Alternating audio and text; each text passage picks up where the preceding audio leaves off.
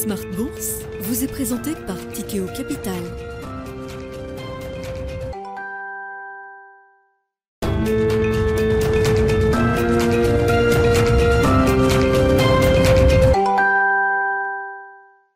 C'est reparti pour Smart Bourse, votre double dose quotidienne de marché en direct sur Bismart, chaque jour à la mi-journée, 12h30, 13h, et en fin d'après-midi, la grande édition pendant une heure, en direct à partir de 17h, rediffusée à 20h sur Bismart TV, émission à retrouver bien sûr en replay sur bismart.fr et en podcast sur l'ensemble de vos plateformes. Au sommaire de cette édition ce soir, l'idée d'un rebond, voire d'un petit rallye pour les actions euh, européennes, un rebond qui a commencé euh, après la décision de la Banque Centrale Européenne jeudi dernier.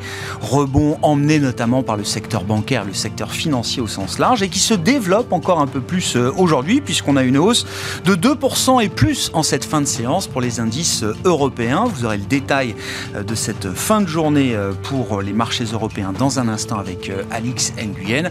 Un rallye européen qui se fait sur fond de détente légère du dollar, bien sûr. Hein, le dollar qui a été la devise superstar de cette année 2022, atteignant des, des niveaux euh, d'appréciation euh, spectaculaires face à un ensemble de devises. Ce mouvement est arrêté pour l'instant, hein. il reste spectaculaire bien sûr, mais le dollar ne progresse plus. On voit l'euro qui est remonté euh, légèrement face à la devise américaine.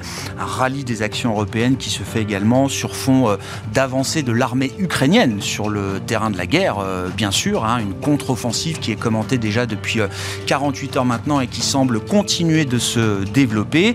Et un rebond donc qui se fait également au moment où le prix du mégawattheure en Europe est retombé des plus hauts euh, historiques qui ont pu être euh, atteints ces derniers jours. Voilà donc pour la situation de marché qu'on commentera avec nos invités dans un instant. Et puis dans le dernier quart d'heure, chaque lundi, c'est désormais notre rendez-vous, notre quart d'heure américain avec notre correspondant américain Pierre-Yves Dugas qui sera avec nous en duplex à 17h45 à la veille de la statistique que tout le monde attend aux États-Unis, l'inflation pour le mois d'août.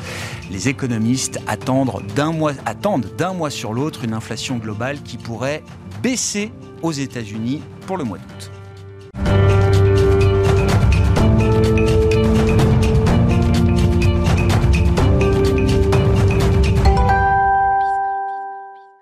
D'abord, pour euh, entamer cette édition, les infos clés de marché, comme chaque jour avec Alix Nguyen. Alix, effectivement, le, rallye entamé il y a déjà quelques jours en Europe et à Paris notamment se développe encore un peu plus aujourd'hui.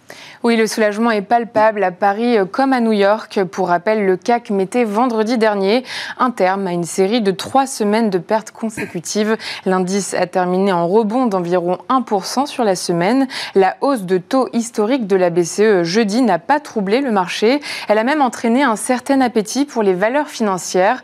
Ces dernières restent d'ailleurs bien orientées euh, puisque AXA, BNP Paribas, Crédit Agricole et Société Générale sont en nette progression. Et puis sur le front des devises, on ne parle pas d'un renversement de tendance, mais on note quand même que l'euro a arrêté de se déprécier face au dollar.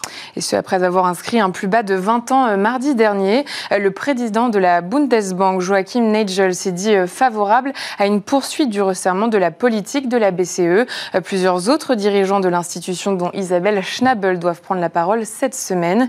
Et puis, euh, comme autre facteur de soutien, on trouve les récents succès des forces ukrainiennes dans la reconquête de certains territoires. Effectivement, l'euro-dollar qui est remonté à un plus haut de trois semaines pour vous dire effectivement qu'il ne faut pas remonter très loin en arrière pour retrouver ce, ce niveau de parité à un peu plus de 1,01 au moment où on se parle. Et puis, euh, ce sera le chiffre de la semaine, la dernière marque d'inflation aux États-Unis avant la prochaine réunion de la Fed. Exactement, il s'agira du dernier rapport avant la réunion du comité de politique monétaire de la Fed prévue la semaine prochaine. À noter que la Fed est entrée samedi en période de blackout. Autrement dit, ses membres ne peuvent plus s'exprimer publiquement avant l'annonce de la décision le 21 septembre. Et puis sur le front de l'énergie et du pétrole, plus particulièrement, il faut noter euh, le baril de Brent qui euh, remonte aujourd'hui alors que la France, le Royaume-Uni et l'Allemagne ont fait part euh, samedi de leurs sérieux doutes euh, quant à la volonté de l'Iran de restaurer euh, l'accord sur le nucléaire.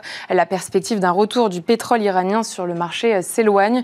Total Energy, Valourec et CGG avancent dans le vert. Et puis à noter que le sidérurgiste ArcelorMittal est en forte hausse, le stock 600 des ressources de base aussi. Tendance, mon ami, deux fois par jour, les infos clés de marché à 12h30 et 17h en direct avec Alix Nguyen dans Smart sur Bismart.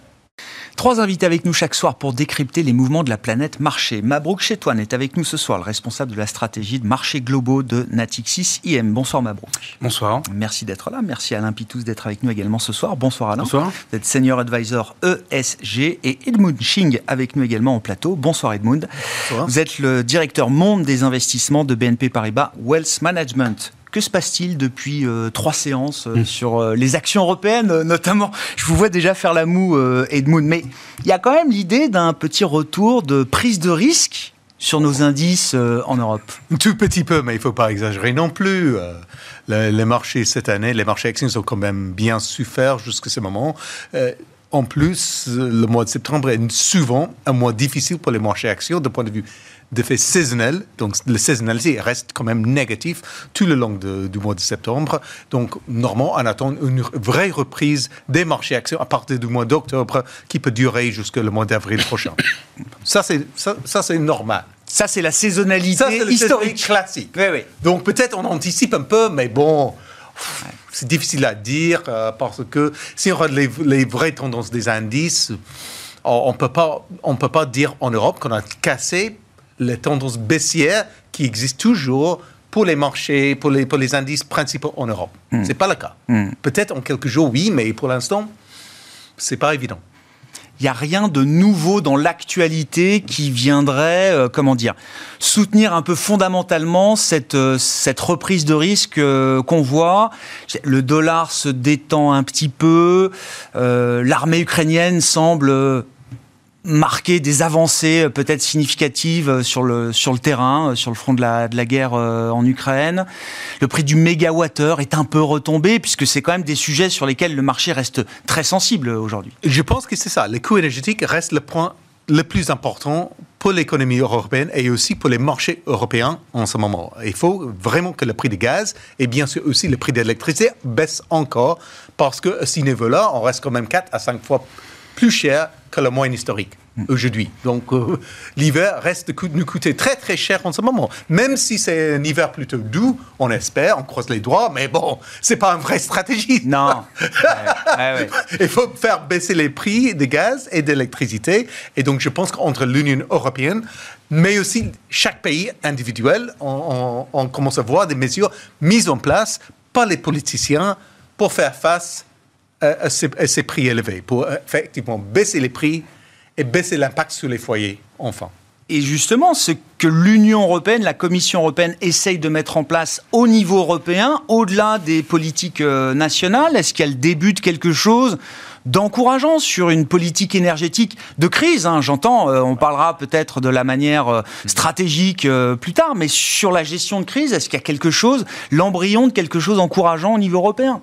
Oui, je pense que oui. Je pense que oui, parce qu'enfin, on va souffrir à court terme à cause des prix, euh, les prix énergétiques élevés, bien sûr, et euh, encore plus au- au Royaume-Uni, Ah oui.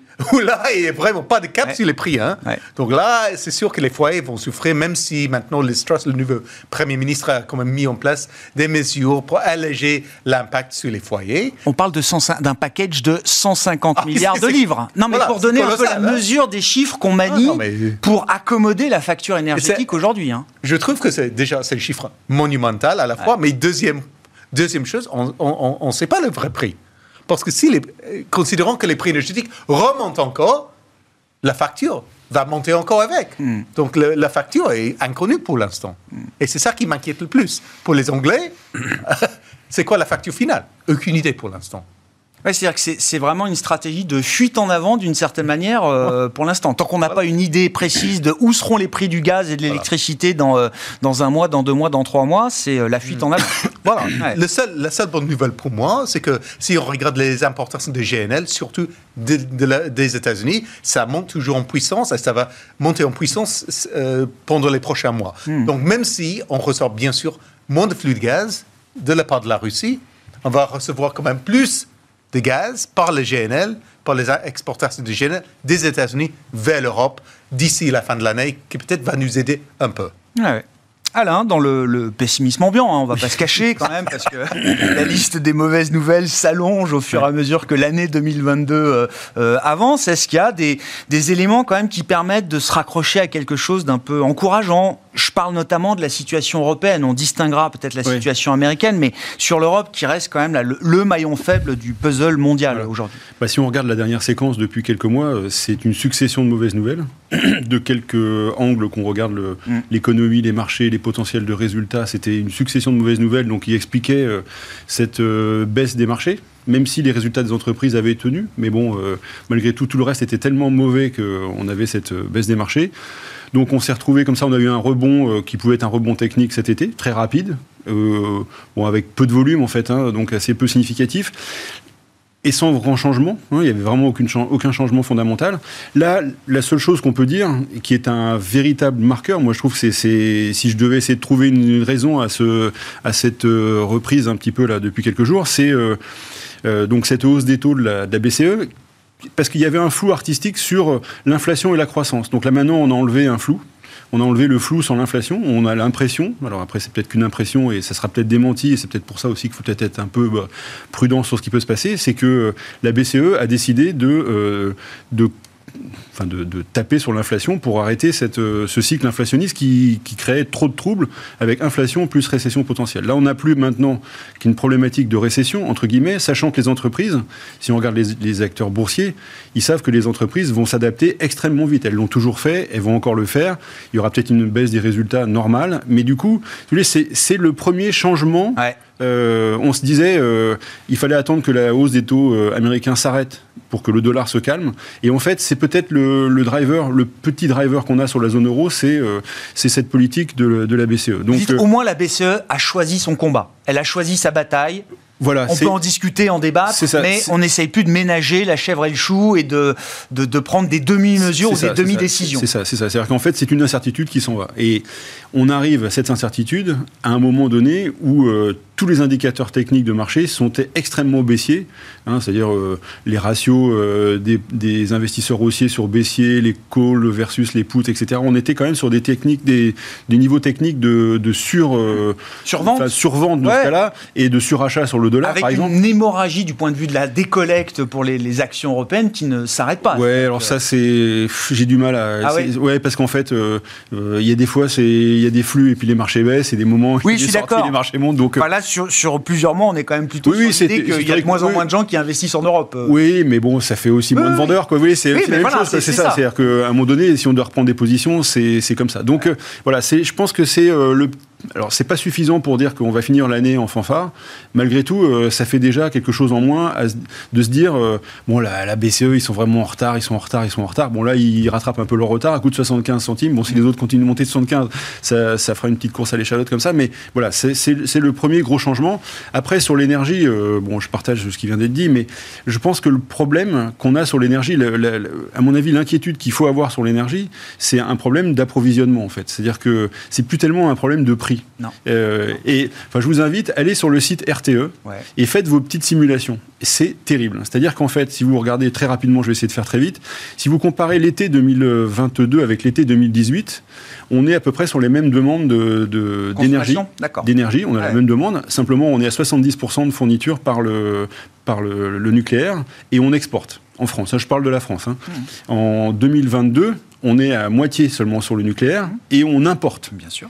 Et donc imaginons que ce soit le maximum de capacité, il nous faut 80 000 mégawatts un hiver normal, sans parler de tension. Hmm. Donc on se retrouve vraiment, il y, a, il y a un sujet, et j'entendais des investisseurs, des industriels qui disent que le problème, c'est que si on arrête des chaînes de production, ne serait-ce que quelques heures, parfois ça vous met en décalage sur plusieurs semaines, voire plusieurs mois. Donc euh, la problématique, elle est là, elle est le prix. Et puis, euh, comme disait nous, le, problème, c'est quand vous ouvrez le robinet à subvention euh, pour, pour l'énergie, comment vous arrêtez? Vous arrêtez les particuliers et les petites entreprises et les entreprises moyennes et les grandes entreprises. Enfin, tout le monde va tendre la sébille et on est sur des dizaines de milliards. Donc là va se reposer le problème politique avec la BCE. Donc on est effectivement, il y a eu un petit marqueur positif. Malgré tout, les incertitudes sont quand même toujours là. Donc on va pas s'emballer. Petite parenthèse en un petit soulagement. Mais on va l'apprendre, on l'apprend. Ah bah bien sûr, ah bah on va pas se priver de, d'un peu d'oxygène, on va dire, sur les marchés euh, européens. Qu'est-ce qui vous intéresse dans la situation européenne? Moi, je repars de l'idée de la, de la Banque Centrale Européenne et de cette jumbo hike, la hausse de taux de 75 points de base délivrée la semaine dernière. Et c'est vrai que la reprise du marché, notamment du secteur bancaire, a coïncidé avec cette annonce de la Banque Centrale Européenne. Est-ce que d'une certaine manière, les investisseurs, actions notamment, sont soulagés de voir la BCE capable d'agir de cette manière, euh, Mabrouk?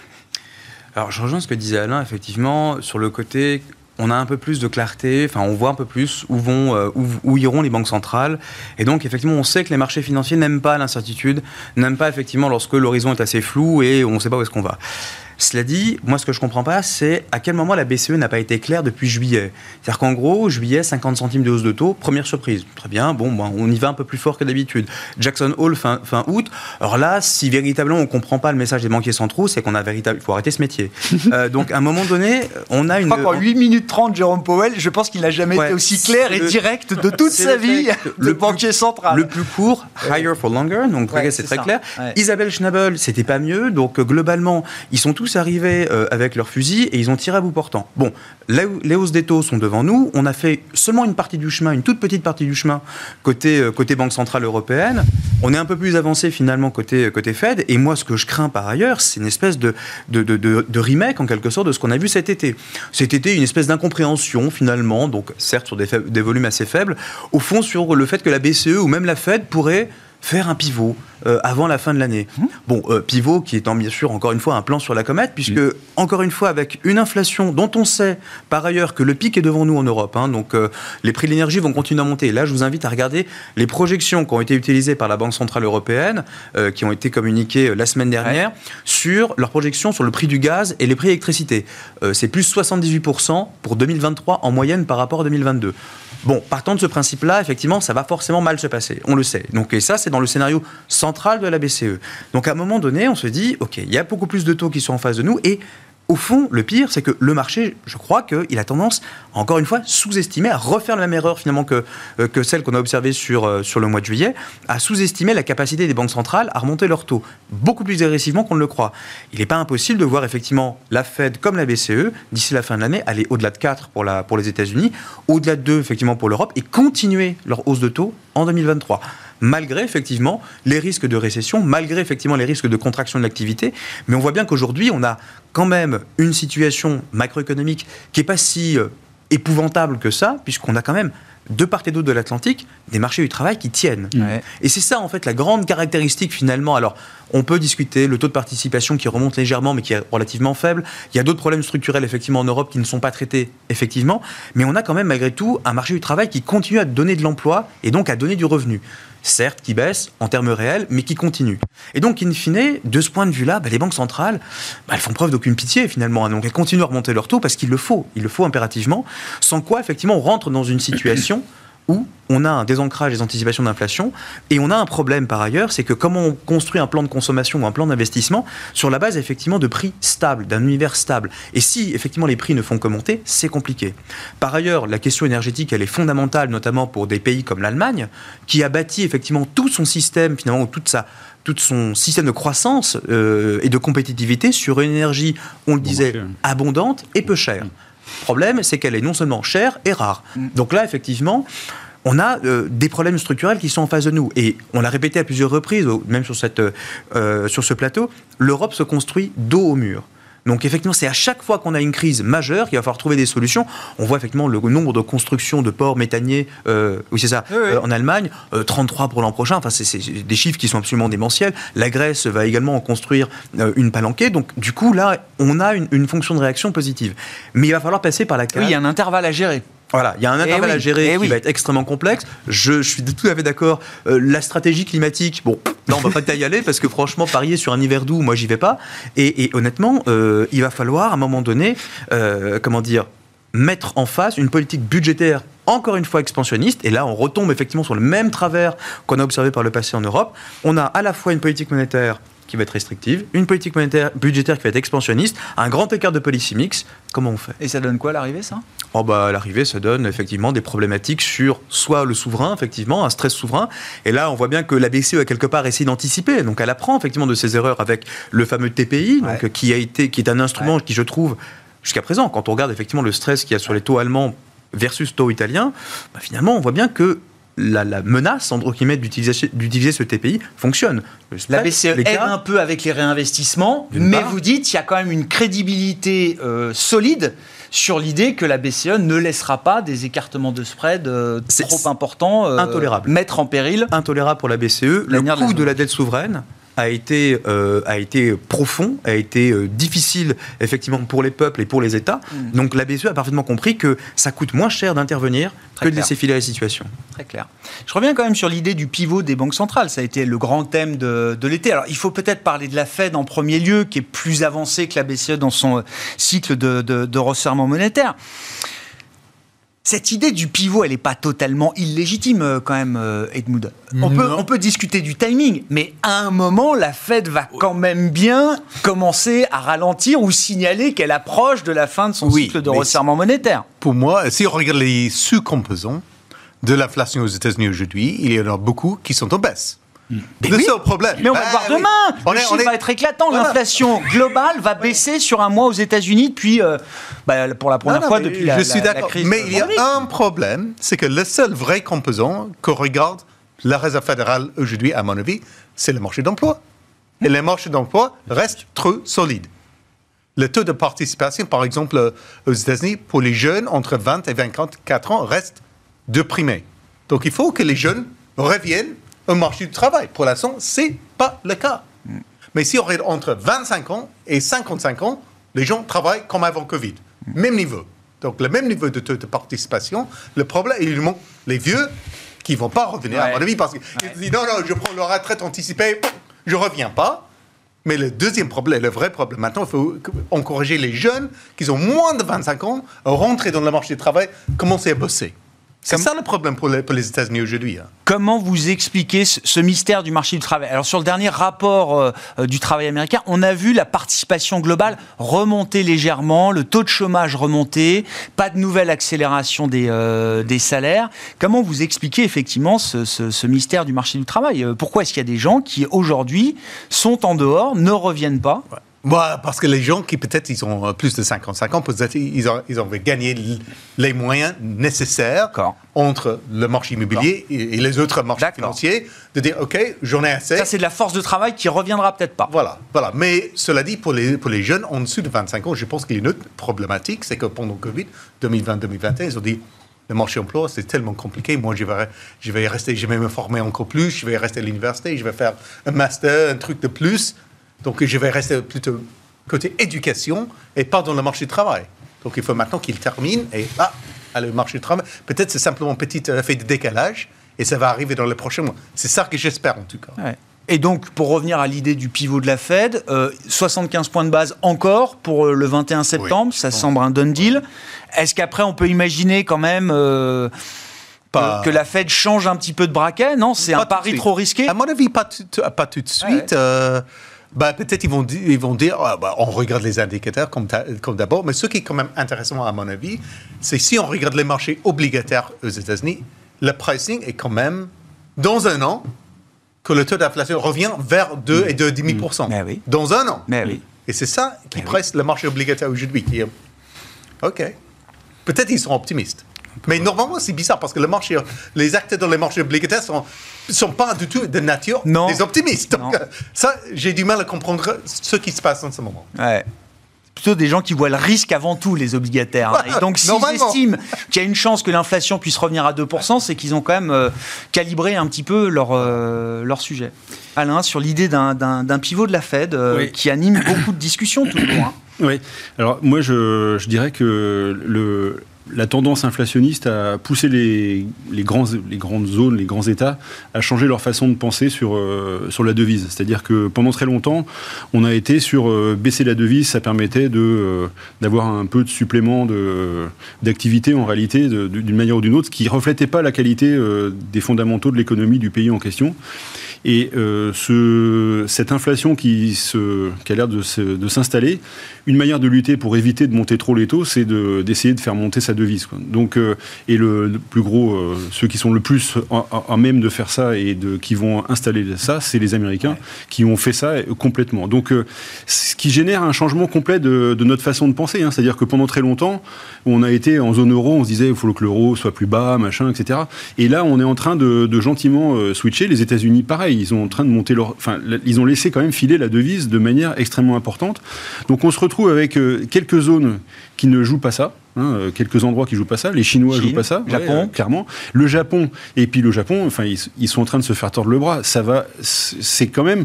Pour moi, s'il y a des quelques risques comme ça, il y a des, des trucs. Alors je dis pas que ça va arriver, je dis pas euh, que c'est euh, absolument quelque chose qui va faire exploser les marchés, mais il y a l'immobilier américain, quand même un truc. bon, les, les, données sont quand même pas terribles depuis quelques temps.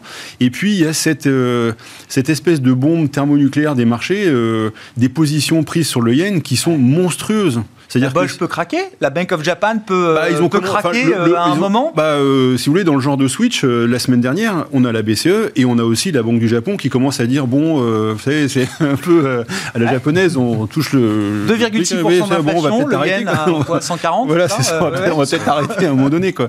Et non, mais enfin, je plaisante, mais et il faut voir les positions qui sont bah, prises sur, cette, sur ces parités. Donc, on a également ce qui se passe sur, sur la livre. Donc, vous voyez, on a quand même euh, un ensemble de, données, et puis je ne parle même pas des données des pays émergents, parce que là c'est juste une catastrophe euh, euh, complète. C'est-à-dire qu'eux, ils sont dans une, situation qui est catastrophique. C'est-à-dire qu'en fait, leur devise a baissé. Enfin, je parle de, enfin, pas tous les pays émergents, bien sûr. Non, non, pas tous les pays émergents, mais il y a quand même un paquet de pays émergents non fournisseurs de matières premières qui souffrent énormément de cette situation, avec une situation de la dette qui est ingérable. Ils peuvent plus se réendetter, etc.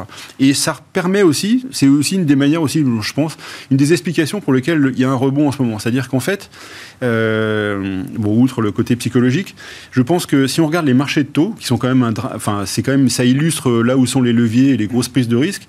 Euh, le rallye, il n'a pas tellement eu lieu euh, cet été. Hein. Le high yield est resté quand même sur des niveaux assez élevés. la dette émergente aussi. les souverains ont un peu baissé, mais c'était quand même pas massif. Et donc, on a, on a ce, ce côté un peu sécurisation et donc, en fait, euh, le seul endroit où on peut reprendre des risques, c'est les actions. Quoi, euh, et c'est comme ça que ça a commencé. Donc voilà, enfin, un peu, c'est très, euh, c'est un peu plus un feeling qu'autre chose. Mais vous voyez, c'est cette mécanique, hausse des devises, enfin, tentation de faire monter sa devise, et puis une situation extrêmement dégradée qui fait que, bah, qu'est-ce que vous voulez regarder Vous regardez US euro, quoi. C'est les, pays qui remontent hein, en termes sur les equity, parce que le reste, c'est quand même difficile. Voilà, en deux mots. Donc c'est, oui, c'est ça. Après, après avoir cherché des années à faire baisser l'euro, par exemple, maintenant, mais on revient, la stratégie, c'est essayer d'avoir un euro fort. Mais, euh. vous savez, on rigole avec le monde d'après, enfin, c'est un truc qui revient souvent, et le monde d'après, il revient aussi sur des trucs plus logiques. C'est-à-dire que euh, bah, vous avez un pays qui a des fondamentaux, euh, et bah, sa devise est plus forte qu'un pays qui est sous stress, qui produit rien, et qui a une, une structure complètement désorganisée, ou alors qui a une politique sur sa banque centrale qui va pas. Enfin, Turquie, Chine, Russie, bon, il y a un problème. Quoi, hein, et les problèmes de gouvernance Écoutez-moi bien. Donc, ça, sûr, ça, le G par poser. Ça, bah, ça, marche aussi pour les devises. Ça marche pour les souverains. Ouais. Ah oui, oui, ça finit toujours mal. Hein, ça, alors là, les ajustements qu'on observe sont assez hein cohérents avec la situation fondamentale. Bah, ça revient. Pour vous. C'était pas, on n'était plus habitué quoi. Pas sur le pivot, il y a juste un point. Euh, euh, l'inflation a déjà commencé à baisser le mois dernier aux États-Unis. Oui. Donc euh, bon, mais alors attention, d'ailleurs qu'en gros le diable se cache dans les détails comme d'habitude. C'est l'inflation totale. Ça c'est attendu. L'inflation va baisser aux États-Unis a même baissé à tel point finalement que le risque est de voir effectivement l'inflation totale passer sous le sous-jacent.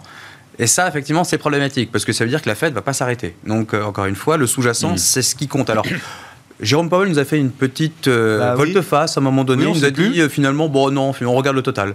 Oui. Ok, d'accord. Ah, ah bah oui, mais c'est quand même majeur. On regarde le prix à la pompe, quoi. Oui, on regarde le total, on regarde l'inflation totale, etc. Alors l'inflation réalisée, on n'essaie pas de se projeter, on regarde ce qui se passe au moment. Euh... Ça, l'inflation, enfin, il y, a beaucoup de, de, spécialistes de la théorie monétaire, donc euh, euh, qui, qui, expliquent que de toute façon, ça sert à rien de regarder les mesures d'anticipation, etc. Il faut regarder le print d'inflation, ce qui sort et ce qui est concrètement réalisé. Le reste, c'est un peu du, du folklore. On fait pas de politique monétaire en étant forward-looking.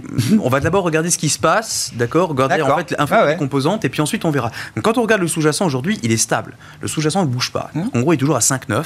5,9 c'est beaucoup, d'accord? Donc à un niveau que la Fed juge intolérable. Bon, donc, euh, donc effectivement, sur, le pivot, attention, euh, finalement, si demain on a une inflation totale qui baisse, ce qui est attendu et ce qui devrait effectivement se produire, mais un sous-jacent, lui, qui, par le truchement du hasard, finalement reste stable, voire même monte, parce que c'est pas impossible non plus, sous le poids du de l'immobilier résidentiel qui lague effectivement et qui continue effectivement de peser à la hausse sur, euh, sur l'indice des prix à la consommation sous-jacent aux États-Unis, ça, attention, le stance de la politique monétaire ne va pas changer.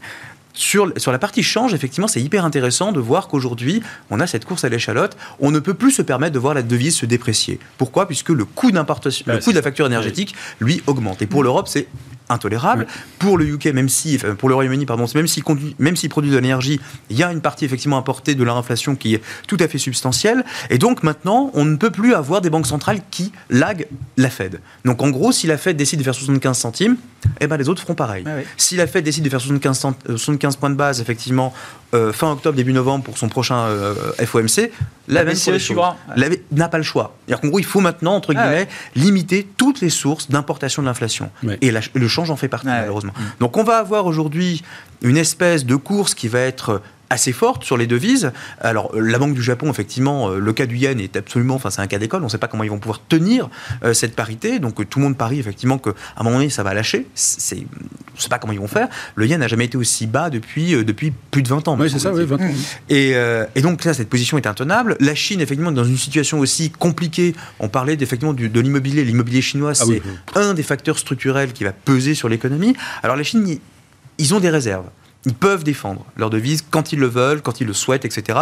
C'est pas une difficulté. Mais à force de piocher dans la réserve, on a un mauvais signal également sur les marchés et la devise sera attaquée comme en 2015, par exemple. on a eu des difficultés. Ils ne peuvent pas se permettre de monter, de casser l'activité mais pour faire remonter la devise. Mais oui, c'est ça. Donc, euh, il n'y a plus d'activité. Pareil, moi je trouve qu'ils sont assez coincés hein, quand même. Et euh, la Chine, le policy mix marche pas parce que de toute façon ils veulent pas orchestrer de politique monétaire. La politique budgétaire est assez faiblarde au regard finalement de ce qui se passe. Donc on a véritablement encore une fois un cosme. Je veux pas non plus euh, être paraître pour le, de, de l'oiseau de mauvaise augure, mais quand on voit franchement les choses devant nous, c'est quand même mal engagé. Et donc là, le, rebond finalement technique des marchés me semble finalement un peu hasardeux. Non, pas hasardeux, mais la vie des marchés, c'est la vie quotidienne des marchés. Hein. L'autre point, l'autre argument, les marchés de taux, effectivement, on dit, on dit régulièrement que les marchés de taux ne se trompent pas. Quand on regarde effectivement, on peut, par rapport, mais quand on regarde ce qui se passe, donc là les taux sont relativement stables en fait. 3,30 bah hein. sur le taux américain, 1,65 sur le, sur le 10 ans allemand, les, les marchés actions montent, alors que les marchés obligataires, eux, effectivement, les taux ne baissent pas il y a quand même une anomalie à un moment donné quelque part. Donc soit effectivement il y a un repricing qui me semble effectivement être un peu exagéré. Donc attention. Et donc on, estime que de toute façon il faut rester prudent, hmm. ne pas acheter entre guillemets la fausse nouvelle, la, fausse bonne nouvelle. je comprends, et un point ne constitue pas une tendance. c'est ça. Et donc le signal de marché depuis 2-3 jours, c'est pas un signal que vous avez envie d'extrapoler euh, aujourd'hui euh, dans une stratégie. Hein. Pas sur deux observations. Non, non, oui, c'est ça. Euh, sur l'immobilier américain, ouais, c'est un point quand même intéressant parce que ça a commencé à refroidir, à baisser, ça va continuer sans doute. Est-ce que c'est un, sujet de, risque important euh, La dernière grande crise financière qu'on a connue venait de l'immobilier Non, je pense qu'on n'est pas dans une situation comme 2006. Donc il faut dire ça. Si on regarde par, par exemple les scores FICO, effectivement pour les emprunteurs d'argent pour acheter une maison, les niveaux sont quand même très élevé par rapport 2006-2006. Effectivement, pas contre les banques américaines donner de l'argent à n'importe qui, sans, sans épreuve, ben, c'était n'importe quoi. prime, hein, c'est ça. Vous, êtes, euh, vous êtes sous les catégories prime et on vous prête quand même euh, à plein, à plein régime. On vous prête quand même. On vous prête quand même. On cochait trois cases sur un formulaire et on avait son. Et c'est plus le cas aujourd'hui. Donc ça, c'est la bonne nouvelle. La mauvaise nouvelle, c'est bien sûr le taux d'intérêt long terme était super bas, mm. ben, partout dans le monde.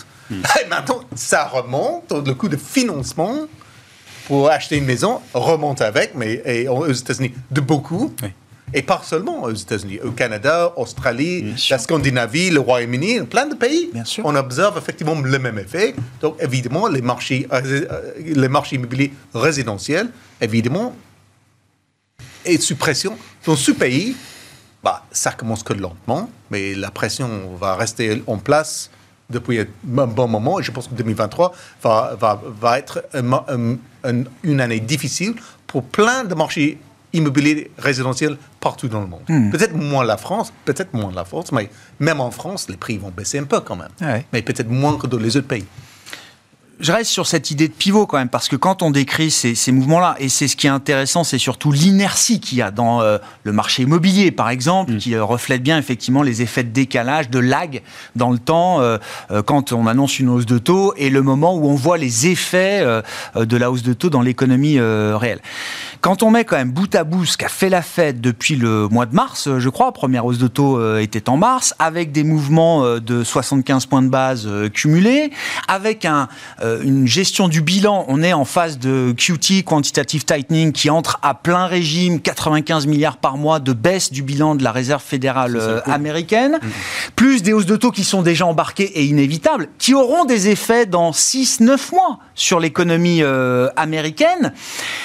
Est-ce que l'idée de piloter un soft landing, est-ce que c'est encore une idée pertinente Enfin, est-ce que c'est un débat qui est pertinent encore euh, à ce stade Ou est-ce qu'on abandonne cette question et qu'on se dit, de toute façon, il y aura comme d'habitude la hausse de taux de trop, le over-tightening, et que c'est impossible de faire autrement et qu'il y aura des dégâts euh, non souhaités? bah, bah, En Europe, une récession, bah, la récession est là. Oui, mais même sans la BCE, il y aura une récession. Euh, c'est même pas la peine de discuter Moi, récession. Oui, mais la, politique monétaire ne change rien à la récession qui arrive. Euh, en la, la, seule question en Europe, c'est ça dure combien de temps et de quelle profondeur C'est tout.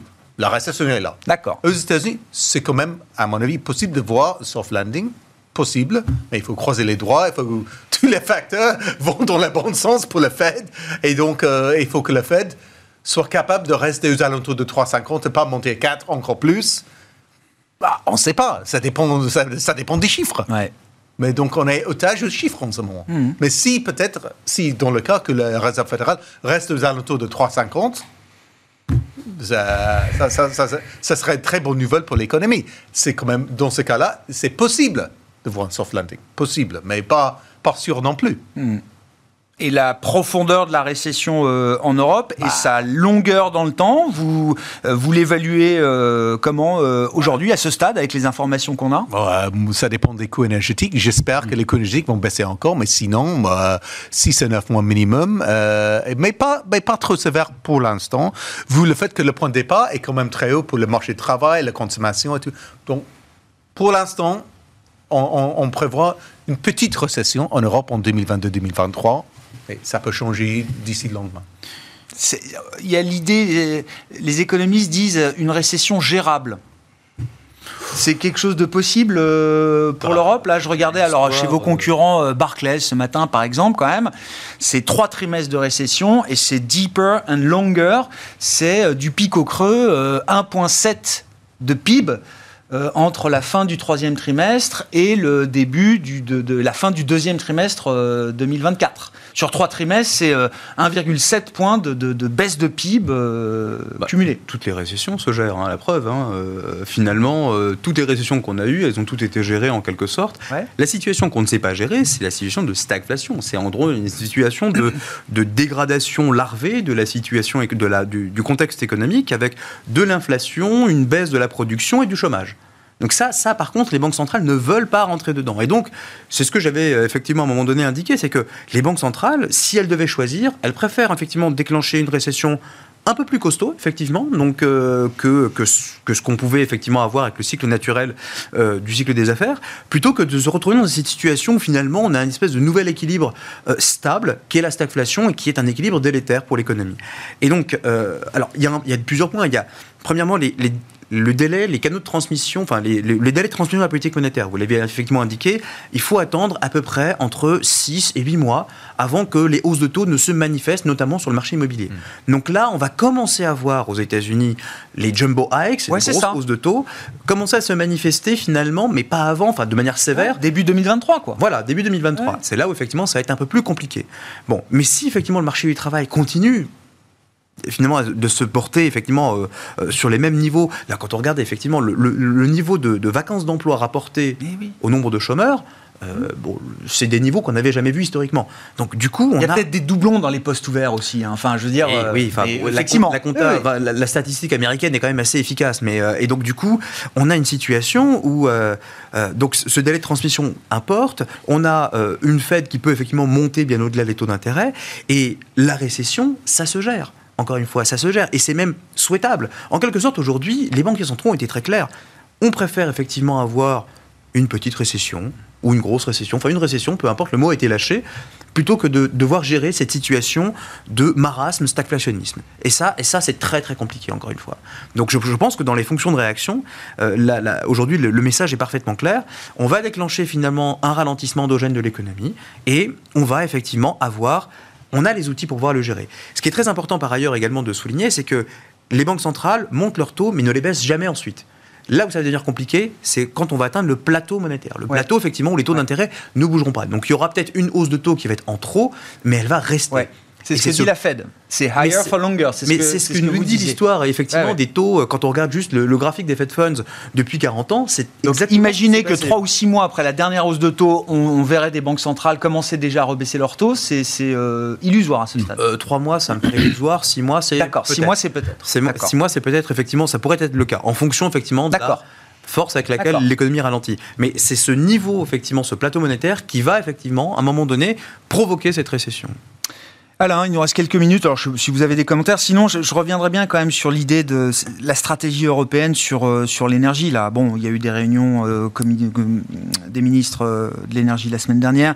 On aura le discours sur l'état de l'Union de Ursula von der Leyen ce mercredi, avec, j'imagine, la question énergétique en, bonne place. C'est un test à nouveau pour l'unité européenne. On arrive à, comme, comme on a mis en place l'union bancaire après la grande crise financière, est-ce qu'il y a l'idée qu'on est capable de réformer la manière dont notre marché énergétique euh, fonctionne, euh, avec quel type d'échéance temporelle, parce que si ça prend 5 euh, ans, ça peut être dire dur bah, entre-temps. J'ai l'impression, c'est une impression qu'ils sont en train de faire passer l'idée qu'on a un problème physique d'approvisionnement. Donc, qui n'est pas que les prix. Quoi. Que non, c'est ce que vous disiez tout à l'heure. Hein, Il y a encore quelques mois, les économistes disaient le prix réglera le sujet. C'est-à-dire que le gaz, on n'en manquera pas, c'est une question de prix. Là, aujourd'hui, c'est le gaz, on risque d'en manquer, en tout cas pendant quelques temps. Il peut y avoir un moment très difficile. Donc euh, effectivement, il y a un enjeu politique d'arriver à, faire en sorte que l'Europe s'entende sur, euh, sur, sa politique énergétique. Et moi, je crois que le deuxième message derrière ça, c'est très ESG, mais euh, désolé, hein, c'est bah que on se retrouve en face, en, tant que zone économique, on se retrouve en face de pays ou de, ou de gens qui ont qui ont ça sous leur coupe, hein, qui sont souverains euh, sur ça. Et je pense que l'Europe, à un moment donné, va passer sur une forme de souveraineté de l'énergie. Euh, c'est-à-dire, comme on a eu la santé qui a été euh, mise sous contrôle par les États, je pense que l'étape suivante, c'est quelque part l'approvisionnement et un certain niveau de prix sera pris en charge par la zone euro en tant qu'État. Donc c'est c'est très perturbant. Hein. Euh, on est tous autour de la table des libéraux un peu oui, capitalistes. Les forces du marché, oui, bien sûr. Et ça, c'est quand même un énorme changement. Mais d'un autre côté, comment faire autrement avec les populations Et on voit les fragilités politiques en zone euro euh, sur ce genre de sujet.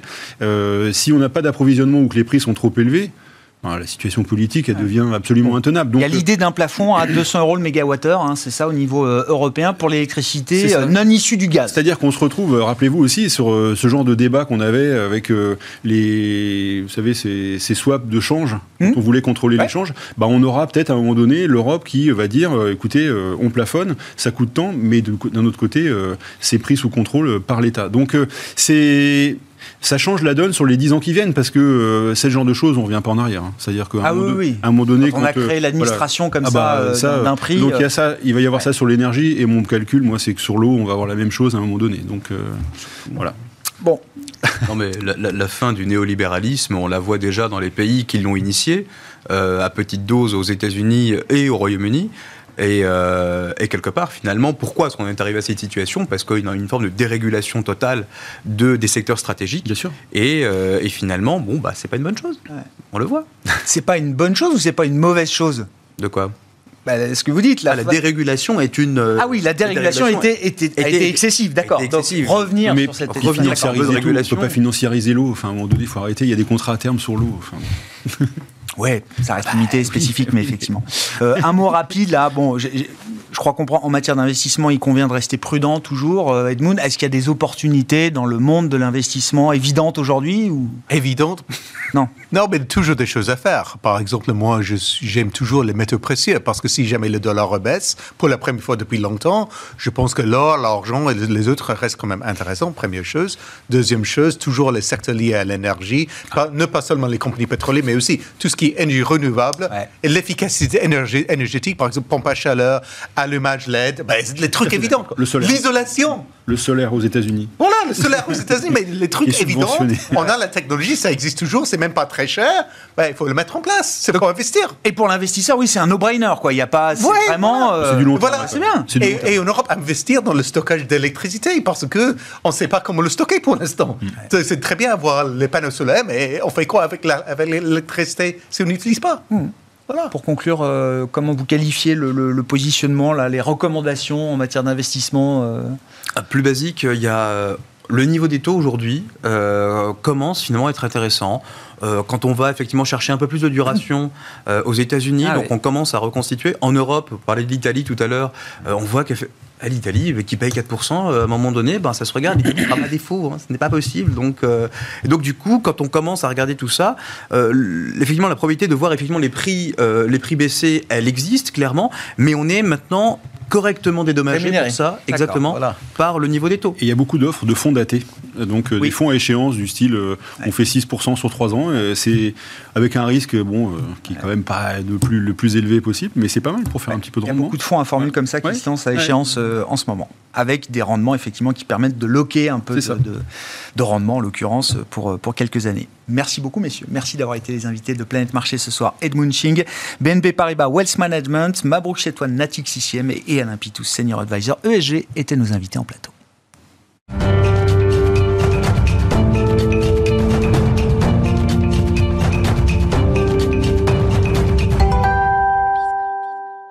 Si vous nous suivez euh, régulièrement dans Smart Bourse sur Bismart, ce dont je ne doute pas, vous savez que le lundi soir, désormais, nous avons rendez-vous avec Pierre-Yves Dugas, notre correspondant américain, pour ce nouveau rendez-vous de cette saison 3 de Smart Bourse, ce quart d'heure américain. Pierre-Yves, bonsoir, bienvenue. Merci beaucoup d'être d'être avec nous. Je le rappelle rapidement, mais vous nous apportez chaque semaine, désormais, le, le lundi à 17h45 en direct, rediffusé à 20h45 en replay et en podcast, bien sûr. Votre vue, votre analyse de des enjeux économiques, politiques euh, américains. Euh, la vie américaine, c'est votre vie depuis plusieurs dizaines d'années maintenant, euh, Pierre-Yves. Et donc, comme tous les Américains, vous serez très attentif au chiffre d'inflation qui sera publié demain pour le mois d'août. Oui, avec un petit peu de chance, les chiffres seront bons si l'on en croit le consensus. on pourrait même observer un léger recul de l'indice des prix à la consommation pour le mois d'août, une baisse de 0,1%. On se souvient qu'on avait été surpris de la stabilité du CPI, Consumer Price Index, au mois de juillet. On sait un petit peu déjà ce qu'il y a dans ce panier qui permet de calculer cet indice. On sait par exemple que le prix de l'essence a encore baissé de 9 à 10% au mois d'août. On sait que d'autres catégories de prix ont baissé, le prix des hôtels, le prix des billets d'avion, le prix des voitures d'occasion.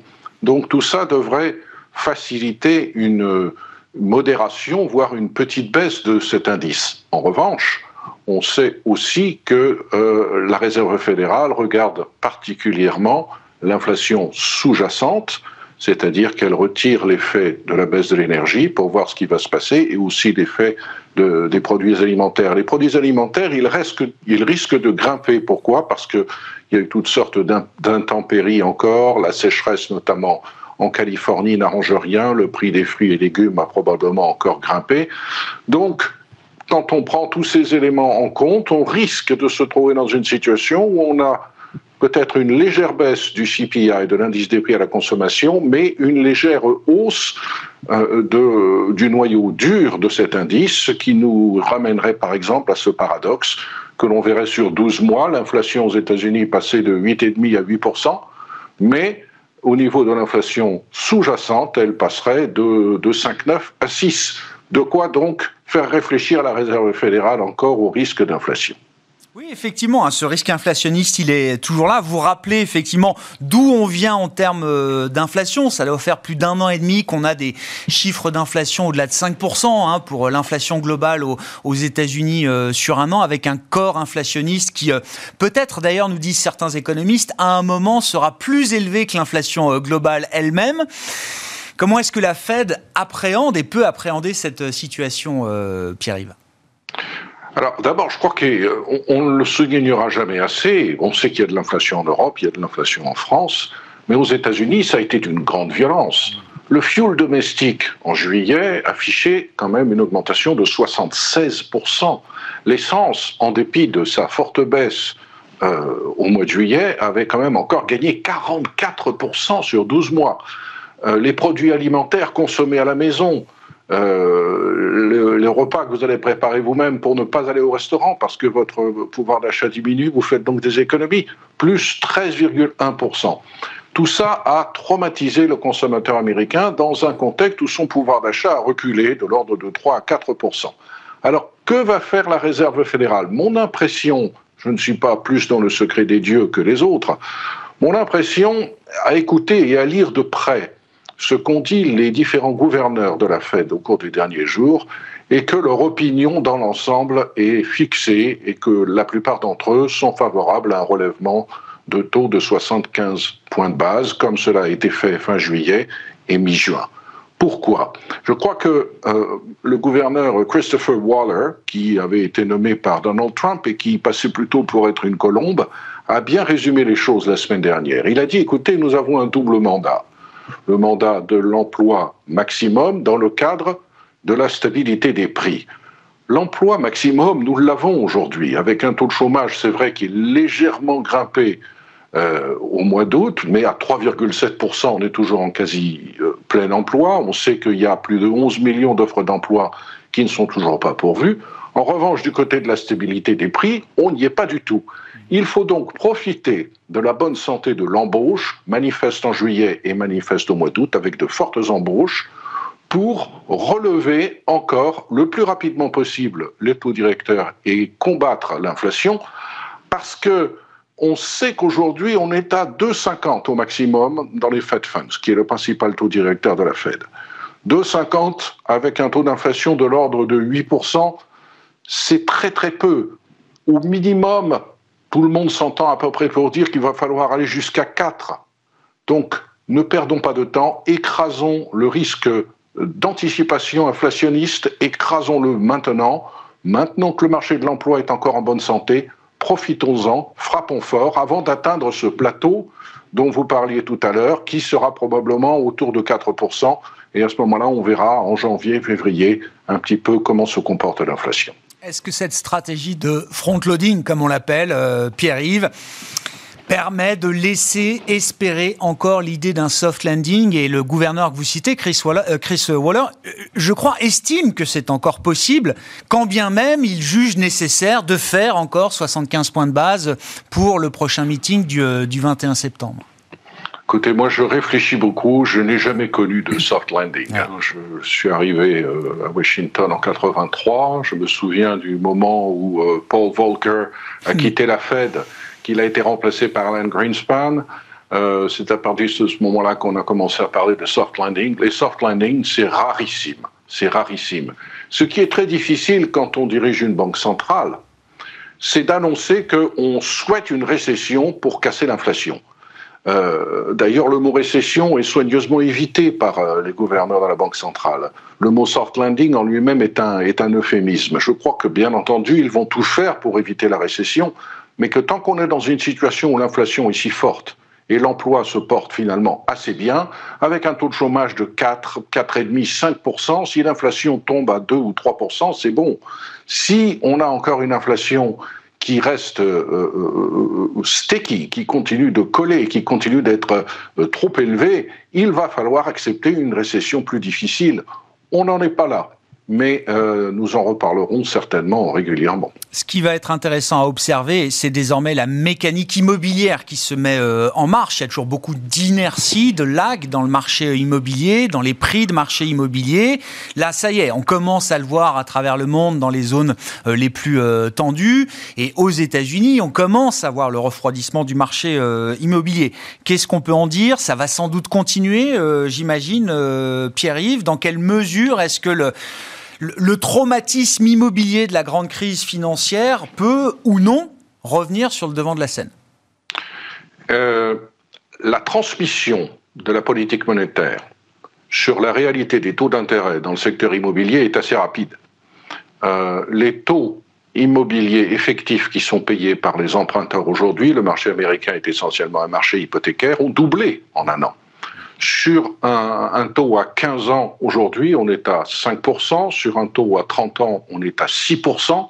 C'est deux fois plus qu'il y a un an. Que s'est-il passé au cours des derniers mois? Nous venons de connaître six mois consécutifs de recul du nombre de reventes de maisons anciennes. Euh, et pour la première fois euh, depuis longtemps, le mois dernier, en tout cas le mois dernier en termes de résultats tombés, c'est-à-dire en juillet, le prix médian euh, des maisons revendues a commencé à baisser. À San Francisco, je sais où vous rêvez de vous acheter une hacienda sur Pacific Heights, par exemple, le prix a baissé. San Francisco est la ville la plus chère, la plus invraisemblable, où les prix ont atteint des, niveaux stratosphériques. Le prix médian d'une maison individuelle à San Francisco en juillet a reculé de 7% par rapport à l'année dernière. On est toujours à 1,4 million, rassurez-vous. Et ça peut aller beaucoup plus loin encore, euh, Pierre-Yves? Oui, ça peut, ça peut aller beaucoup plus loin parce que euh, la Fed n'a pas terminé de, relever ses taux.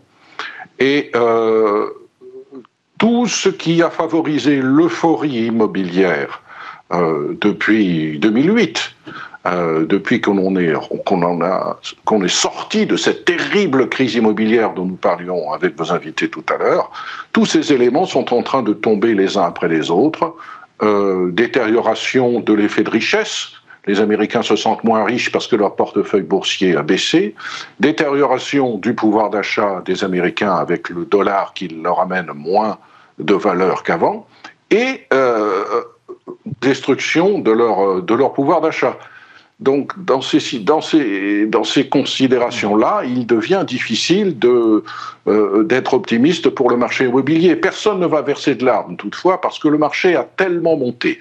Les prix sont allés tellement haut, en particulier dans la foulée du déconfinement, où beaucoup de gens ont repensé leur manière de vivre et ont décidé de quitter des logements étroits pour s'éloigner davantage euh, des centres-villes pour habiter dans des maisons plus grandes. Cet effet-là aussi est en train de disparaître. Il avait favorisé la demande euh, de logement euh, au cours des derniers mois et c'est en train de se calmer. Le marché immobilier va être compliqué au cours des prochains mois. Pour le moment, ça n'est pas dramatique, mais ça commence à se sentir. Vous savez, dans les conversations des Américains, de quoi parle-t-on? L'immobilier, quand les gens sont propriétaires de leur maison, c'est leur principal actif c'est avant tout avec cela qu'ils mesurent leur richesse. Et le capital qu'ils détiennent dans la valeur de leur maison peut leur servir en gage pour emprunter davantage, par exemple pour financer les études de leurs enfants. Dès qu'on voit que la valeur de sa maison sur le marché baisse, même si on n'a pas l'intention de la vendre, ça change les habitudes de consommation. Merci beaucoup euh, Pierre-Yves. L'inflation américaine, donc le chiffre qui sera euh, publié ce mardi 13 euh, septembre à 14h30 avant la prochaine réunion de la Fed la semaine prochaine les 20 et 21 septembre. Pierre-Yves Dugas, on vous retrouve alors ce soir, je le rappelle, effectivement 20h45 rediffusé sur Bismart TV le quart d'heure américain qui est à retrouver en replay sur bismart.fr et en podcast sur l'ensemble de nos plateformes. Et on se retrouve donc lundi prochain avec vous, euh, Pierre-Yves, Pierre-Yves Dugas, avec plaisir. en visioconférence avec nous une fois par semaine pour ce quart d'heure américain, notre correspondant américain pour cette saison 3 de Smart Bourse sur Bismart.